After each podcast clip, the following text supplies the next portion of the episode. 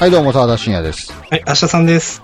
今回私から、明日さんから、えっ、と、紹介させていただくのが、うんえっ、と、半助食い物帳というですね、はいはい。あの、漫画で、まあ、これはあの、表紙、漫画の表紙見ると、ちょんまげうんをした、えっ、と、武士みたいな男の人と、まあ、女性の、現代日本の女性が写ってて、うんまあ、美味しそうな料理を手にしているという、あれですけど、うんえっ、と、江戸時代からです。江戸？江戸なのかな？うん、うん多分江戸。えっ、と、武士がタイムスリップしてきて、まあ、まあ、どこかで聞いたような話ですけど。かで聞いたような話ですね。で、あの、その武士というのは、えっ、と、えどっかの料理版だったらしいんですね、その江戸のね。うん。で、なぜかいきなりタイムスリップしてしまって、えっ、と、その OL の、まあ、ところに、まあ、えー転がり込んで、そこで、まあ、毎回ね、美味しそうな料理を作って、それを食べてほっこりみたいな話。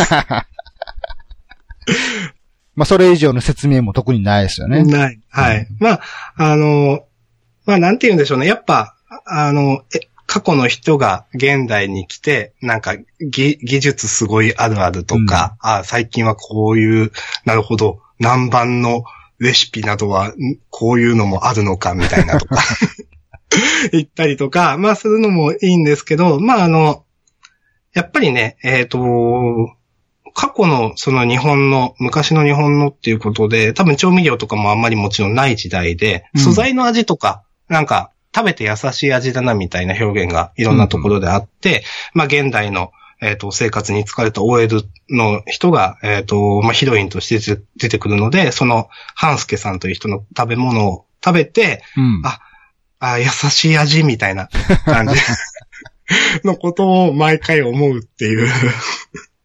はい。あの、全くね、悪意のない漫画ですね。はい。そうですね。なんか今、試し読みの1話をちょっとバーっと見ましたけど、もう優しい世界ですね。そうですね。あだから、最近私こういうのを求めているので、そうですねもう優しい気持ちで見れます。はい。こうなんて言うんですかね。やっぱそういう、なんて言うんですか？こう、言ったら侍の人はこう、ブッシュスタントにしてもね、今回のこの方にしてもこう、たとた突然タイムスリップしてこう、現実で困るわけなんですけど、そう、そう。やっぱりそう、受け入れてくれる存在があるからこそ成り立つ物語なんであって、はいはい。やっぱこの受け入れてくれる側のこのキャラクターがとてもいい人。なんか、優しい。はい現実もそうであってほしい。受け入れていこう、人を。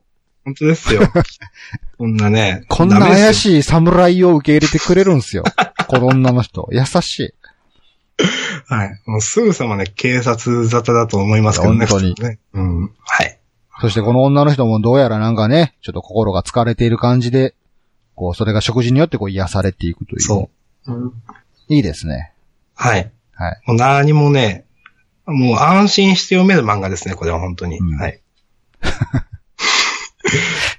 この手の漫画ってどういうとこから企画スタートすんだろうな。ほんま。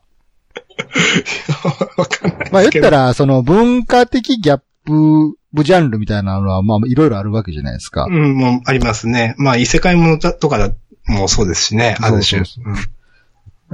そこにこう、なんで侍、侍と料理になったんやろ。は発祥がわからん。うん。うん昨今の料理ブームみたいな、料理漫画ブームみたいなのありますよね、もちろんね。そうね。そっからちょっと外れた何か面白いものって考えた結果こうなったんかな。うんまあ、料理漫画も飽和状態ですからね、最近は。そうで。すね。まあ、うん。数はあります。まあ最近はそれでも減ってきた方かな。一時期のなんかね、すごかったですね。うん。はい。わかりました。はい。お送りしたのは沢田信也と、明日さんでした。それでは皆さんまた次回さよなら。さよなら。